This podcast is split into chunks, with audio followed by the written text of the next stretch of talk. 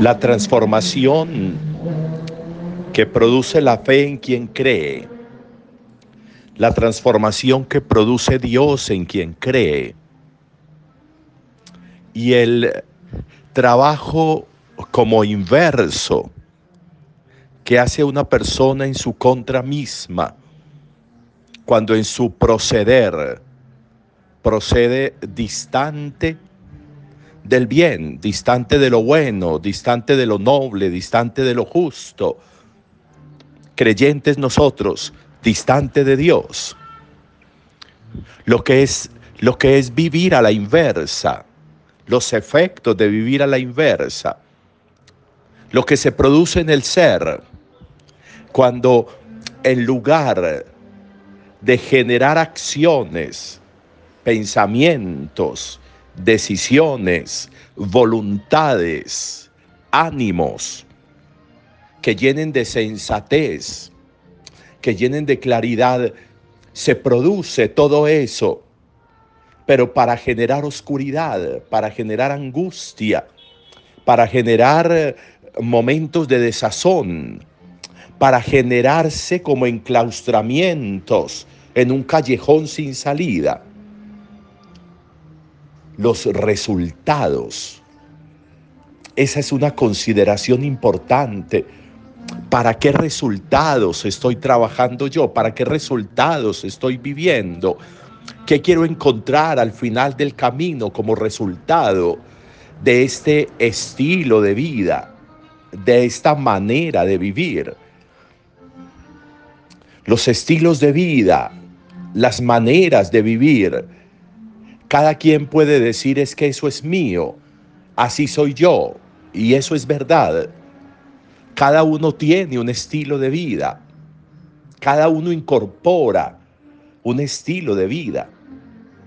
Pero lo que sí sería contraproducente es que yo sea consciente de que ese estilo de vida no me está ayudando y persisto en él que ese estilo de vida me está generando angustia y yo persisto en él y sigo defendiendo ese estilo de vida.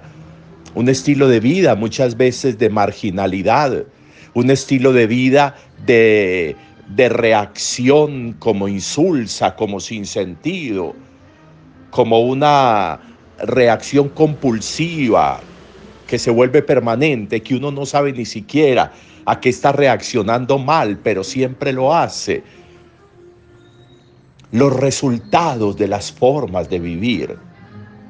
Cuando escuchamos hoy a Joel y la profecía de Joel, de cómo terminarán los injustos y de cómo terminarán los justos, de lo que hará Dios, de las transformaciones que generará Dios en justos e injustos, en términos del Evangelio, en quien hace la voluntad, el que escucha la palabra y hace la voluntad de Dios, o el que cierra el oído a la palabra y hace su propia voluntad.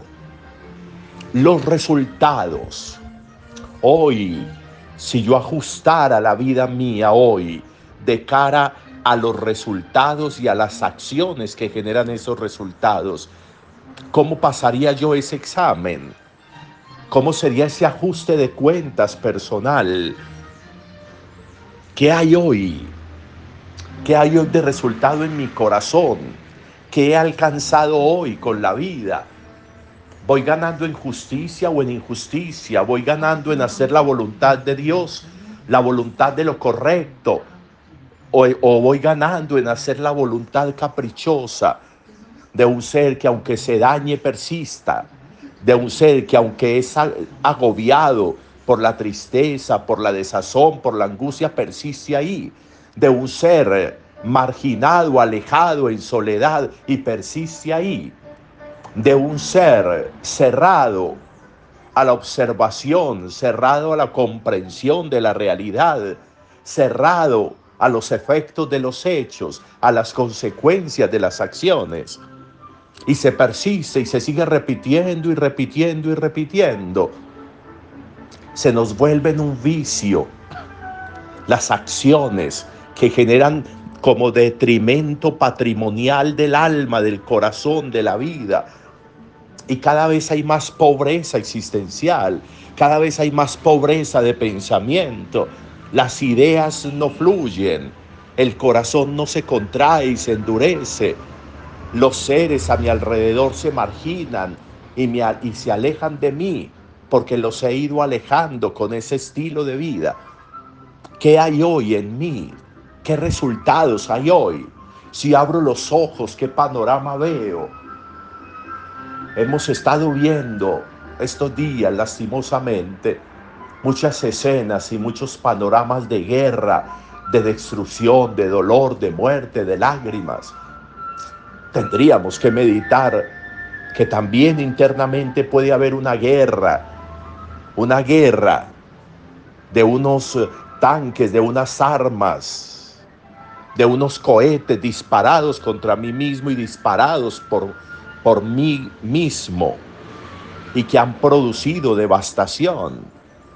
Así puede estar el corazón, como están devastadas estas ciudades.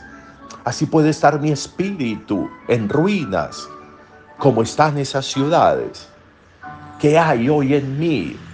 de acuerdo a ese texto de Joel, de acuerdo a esa voluntad de Jesús, quienes son mi padre, mi hermano, mi hermana, el que escucha la palabra y la pone por obra. ¿Qué tan cercano entonces soy de Jesús? ¿Qué tan familiar entonces soy de Jesús de acuerdo a eso?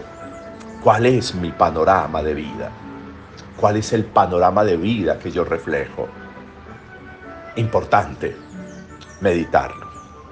Buen día para todos.